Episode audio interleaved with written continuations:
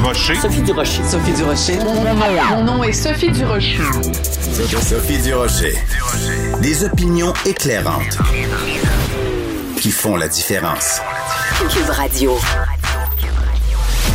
Bonjour tout le monde, bon lundi, j'espère que vous avez passé une fin de semaine ressourçante. De toute façon, il n'y a pas grand-chose qu'on peut faire à part sortir dans la nature, donc j'espère que c'est ce que vous avez fait et que vous l'avez fait avec des gens que vous aimez. Euh, en fin de semaine, j'ai vu passer cette histoire qui, moi, personnellement, me, donne de l'urticaire.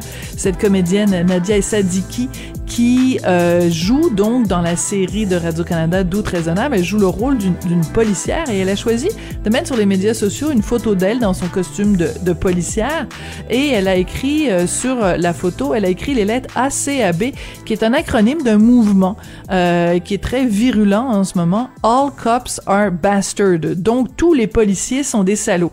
C'est quand même assez particulier alors qu'on vit une époque où euh, tout le monde dit avec raison qu'il faut pas faire d'incitation à la haine, qu'il faut pas faire d'intimidation, qu'il faut être dans la bienveillance, qu'il faut pas faire d'amalgame, faut pas mettre tout le monde dans le même panier, qu'une comédienne qui est sûrement dans d'autres domaines prône l'inclusion et la bienveillance, qu'elle s'en aille dire une énormité aussi stupide que de dire tous les policiers sont des salauds. C'est comme si moi je disais euh, toutes les comédiennes qui sont aussi des chanteuses, ce qui est le cas de Madame Essadiki, toutes les comédiennes qui sont aussi des chanteuses sont des ploucs ou sont des cruches ou sont des tartes. Il ne viendrait pas l'idée de faire une telle généralisation. Euh, mais Madame Essadiki, elle, elle le fait et euh, je trouve ça vraiment pitoyable. C'est ce dont je vous parle dans ma chronique ce matin dans le Journal de Journal de Québec. Quand j'ai vu passer cette capture d'écran de Madame Essadiki, j'ai poussé un grand ben voyons donc. De la culture aux affaires publiques. Vous écoutez Sophie Durocher. Cube Radio.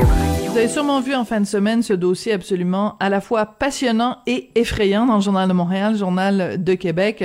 Plus de 40% des élèves québécois qui échouent en orthographe à la fin du secondaire. Dans le dossier spécial du journal, on décortique ces chiffres-là, on a demandé à différents spécialistes d'offrir des pistes de solutions. Donc, je vous encourage fortement à aller lire ce dossier dans le Journal de Montréal, Journal de Québec.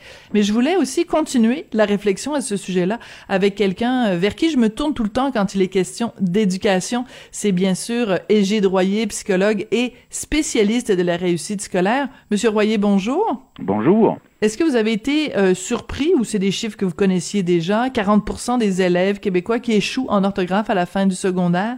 Non, j'ai pas été surpris. Euh, la semaine dernière, j'ai donné deux conférences d'ouverture dans deux cégeps différents. Là. Et un des commentaires qui revenait suite aux discussions était justement si vous enseignez les, le français ou la philosophie, ou même d'autres disciplines au collégial présentement, là, euh, mais entre autres français, philosophie, c'est cette question-là de compréhension de lecture, là, qui est directement liée de toute manière à la, la qualité d'expression écrite. Là. C'est vraiment une préoccupation importante au collégial. Donc, je suis pas surpris. Il y a un certain nombre de, de plus que des suggestions, des recommandations qui sont faites depuis quelques années. Vous savez, je viens de passer 28 ans dans une faculté d'éducation, moi là.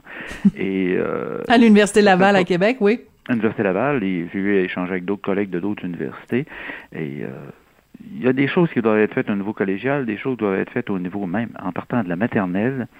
Et il y a des choses aussi qui doivent être faites au niveau universitaire. Euh, à l'université, à titre d'exemple, on enseigne à des futurs enseignants comment enseigner l'orthographe, si on prend l'exemple de l'orthographe. C'est pas le mandat de l'université d'enseigner l'orthographe à des futurs enseignants. Et cette nuance-là devient importante et euh, il faut remonter. Va prendre une intervention qui touche l'ensemble des niveaux scolaires. D'accord. Alors allons-y parce que ce que j'aime avec vous, euh, Monsieur Royer, c'est que euh, vous êtes dans l'action, vous êtes dans le concret, puis vous regardez vers l'avenir. Alors donc vous nous avez, euh, avec euh, mon collègue, euh, je pense que c'est à Florence Lamoureux que vous avez parlé, vous avez établi trois pistes de solutions. Alors on va commencer par la première, évidemment, enseigner le son et le nom des lettres en maternelle 4 et 5 ans. C'est prévu au nouveau programme, mais il y a beaucoup de gens qui le contestent. Pourquoi? Ah oui, c'était une bataille. Écoutez, on se fait dire toutes les, toutes les, euh, puis de toute façon, on a des données de recherche solides là-dessus, mais il y, a, il y, a, une levée de boucliers de plusieurs profs d'université présentant qui enseignent au préscolaire et euh, d'intervenants. Écoutez, vous volez l'enfance aux enfants en faisant de la scolarisation précoce, etc. Oh, oh, oh. On est loin de. Ah, écoutez, c'est une bataille, hein, une bataille incroyable même, euh, avec des responsables au ministère de l'Éducation qui véhiculent encore cette idée-là que d'intervenir de manière préventive en lecture, puis en, en lecture, en écriture entre autres au niveau du préscolaire, c'est vu comme quelque chose de non acceptable.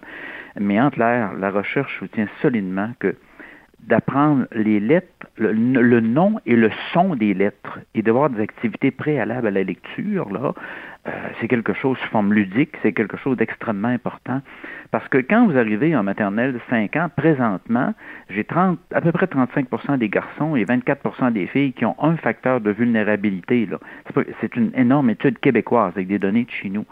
Donc, c'est pas tout le monde qui a beaucoup de livres à la maison et qui a un niveau de langage bien développé et qui va s'asseoir dans une classe de première année et apprendre à lire très rapidement. Et sachant déjà que j'ai des jeunes de 5 ans qui, naturellement, savent euh, déjà lire. Donc, cette idée-là d'intervenir au niveau de la maternelle 4 ans et 5 ans, Dieu merci, on l'a rentré, c'était rentré pratiquement de force. Hum. Une bataille dans le nouveau programme du préscolaire, mais c'est quelque chose qui, au moins, va contribuer à améliorer la situation. D'accord. Mais ce que je comprends, cette réticence-là, elle part de certains individus qui considèrent que quand on a 4 ans, quand on a 5 ans, on doit être juste uniquement dans le plaisir, dans le ludique, on doit s'amuser et il doit pas y avoir de, de l'acquisition de connaissances parce que ça contrevient à l'idée même de la petite, la très petite enfance. Euh, il me semble qu'on peut concilier les deux. Hmm, je sais pas. On peut en tout concilier les deux et c'est l'idée de s'intéresser à l'écrit. Mais ben voilà. Moi, le, moi, moi, moi, moi, papa d'un enfant de 4 ans, je laisse un petit message en disant, je sais pas moi, le sandwich au jambon est dans le réfrigérateur. Euh, je ne pas d'en faire une composition, mais qu'un enfant de 4 ans soit capable de reconnaître, le, ou un enfant de 5 ans reconnaître le mot jambon, ou que le B, euh, la lettre B fait un son B, puis qu'on on soit amusé avec ça, on ait joué avec ça. Plusieurs enfants le font naturellement. J'ai trop d'écart présentement au niveau de l'apprentissage de la lecture mm. entre, euh, des, entre les enfants qui nous arrivent en première année et l'autre élément, c'est que euh, l'article, les textes le mentionnaient aujourd'hui, et les garçons et la lecture, c'est différent des filles et la lecture. Donc, plus on intervient de manière préventive, tôt, et plus on rend les sujets intéressants, la lecture intéressante, et on développe les habiletés de base euh, au début du primaire, mieux vont aller nos garçons en lecture. Pourquoi il y a cet écart-là encore entre les filles et les garçons? Ça semble développemental. Il y a une, il y a une dimension développementale. Vous prenez 1000 gars de 5 ans, 1000 gars de 6 ans et 1000 filles de 6 ans, vous allez avoir une, une, différence au niveau du développement du langage, au niveau de l'intérêt par rapport justement à cette question-là, aux questions associées au langage de la lecture. Mais c'est pas une, comment je dirais, pas une tare, là. Si on sait comment intervenir, les intéresser, mm-hmm. on se retrouve avec, normalement, quand c'est bien fait, vous êtes rendu à la fin de la première année, ou fin de la deuxième année, vous aurez pas, il n'y aura pas nécessairement une grande, grande différence entre garçons et filles là-dessus ou entre jeunes de milieux défavorisés ou de jeunes de milieux favorisés. Donc ça, c'est un premier élément, intervenir tôt. Le deuxième, mais là, je fais, un saut, il y, a déjà, il y a déjà un cégep dans la région de Montréal qui a commencé à le faire. C'est d'avoir un profil pour devenir enseignant. Ce que ça signifie, c'est que moi, je suis, au, je suis au cégep, je veux devenir enseignant. En plus de mes cours obligatoires habituels, il y a un profil. Je dois suivre deux cours supplémentaires en français Hmm. Parce que dans, ma profession à moi, c'est comme en communication, comme, euh, comme, votre profession à vous en communication, je vais suivre deux cours supplémentaires en français, j'aurai un cours de mathématiques obligatoire et j'aurai aussi un cours sur comment lire de la recherche là, de manière simple en éducation. Et ça, ces quatre cours-là deviennent obligatoires de me présenter une faculté d'éducation. Parce que présentement, j'ai des gens qui arrivent. Le dernier tiers des gens qu'on accepte présentement en faculté d'éducation, souvent on peut se poser des questions sur leur maîtrise de la langue. Non, mais ça, c'est inacceptable. J'ai des, gens qui n'ont pas fait de mathématiques depuis le secondaire aussi. Non, mais, la, littératie, disons, euh, en mathématiques est importante, mais comment peut-on imaginer que quelqu'un qui veut devenir professeur, sa matière première, son outil, disons dans sa boîte à outils, ça va être de s'exprimer devant, devant, devant ses élèves, ses étudiants. Comment peut-on imaginer que quelqu'un ne maîtrise pas ces outils-là? C'est comme un garagiste qui, qui sait pas comment fonctionne un moteur ou qui a pas, euh, qui, a, pas quelque chose pour faire le changement d'huile. Je veux dire, ça me paraît une aberration.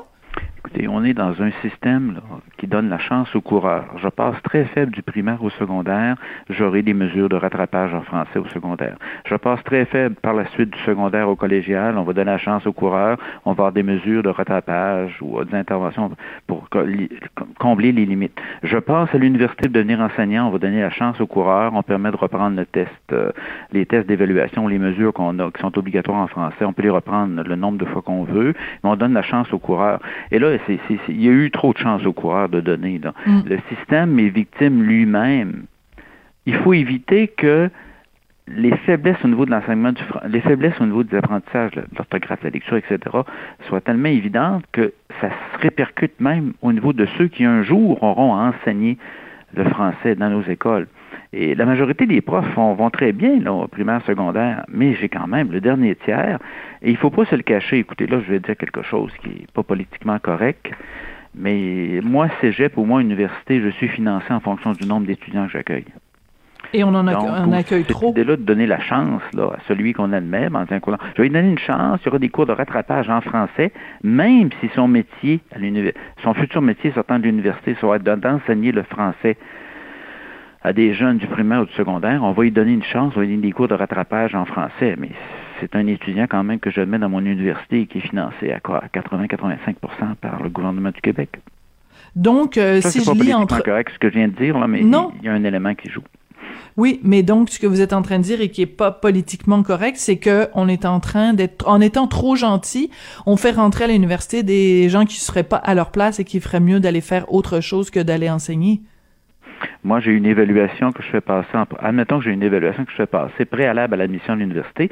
Et je m'aperçois vraiment que quelqu'un est trop faible en français. Je lui dis, regarde, retourne au cégep, fais une session intensive en français au cégep et représente-toi l'an prochain pour devenir, pour être admis en faculté d'éducation. Mais ça, ça va être difficile à faire parce qu'il y a une pénurie d'enseignants. Et l'autre mm. élément, c'est que l'université va se dire, ben là, est-ce que je ne ferais pas mieux de l'admettre pour être en mesure de donner des mesures de support? Mais éventuellement, il faudra tirer, la, tirer un trait, tirer la ligne là-dessus. Mm. Et ça implique de toute manière d'intervenir beaucoup plus tôt. Et là, tant qu'à être dans le politiquement incorrect, il y a énormément de projets, de, programmes euh, particuliers dans les écoles primaires et secondaires au Québec. Là. Hors études, ski études, euh, écoutez, cheerleading études, nommez-les. Là. Pour donner Pas vraiment cheerleading études? Oh, cheerleading études, oh oui. Euh, j'ai vu qu'il y études dans le passé, mais ça n'existe plus. Bon, alors, et donc ces programmes particuliers... Euh, la journée au moins, je consacre, prenez baseball études ou quelque chose de genre.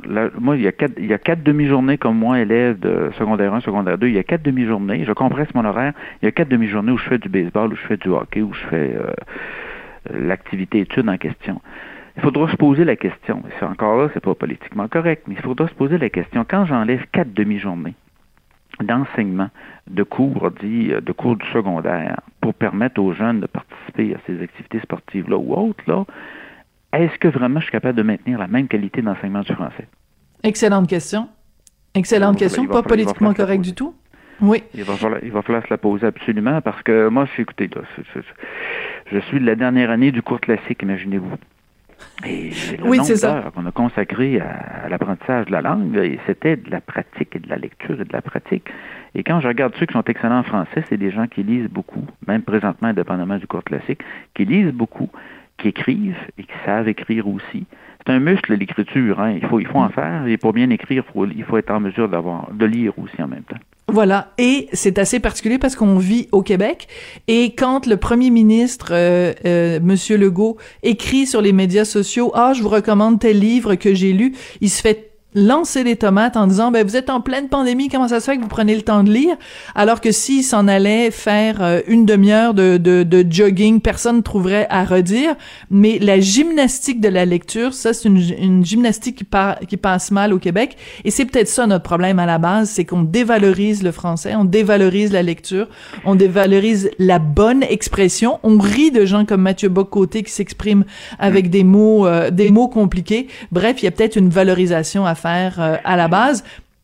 rapidement, Égide, je pense qu'il nous reste 30 secondes. J'ai eu une question la semaine, la semaine dernière en disant bah, c'est pas trop grave que les garçons échouent à l'école parce que même s'ils n'ont pas de diplôme, ils vont gagner plus cher que les filles rendues à 24 ans. C'est comme si le fait de réussir l'école et d'avoir une forme d'éducation, c'était uniquement une question financière. Et c'est beaucoup plus que ça, c'est une question de culture et de qualité de langue. Absolument. Et c'est, c'est, en fait, je pense que c'est une, une valorisation, c'est une question de valeur qu'on doit changer au mhm, Québec. Mhm, mhm. Commençons à valoriser l'effort, l'effort, l'effort, l'effort, l'effort, l'effort. Ben oui, lire, ça demande un effort, puis apprendre le français, ça demande un effort. Puis euh, on est parfois une société un peu paresseuse, un peu euh, mollassonne. Faudrait peut-être qu'on se, on se fasse pousser une colonne vertébrale. Et Droyer, c'est toujours intéressant de vous parler, surtout quand vous êtes non politiquement correct. Je rappelle que vous êtes psychologue, spécialiste de la réussite scolaire. Donc vous réagissez à ce, à ce dossier sur les élèves qui échouent en orthographe au Québec. Merci beaucoup, Égide. À la prochaine. Au plaisir.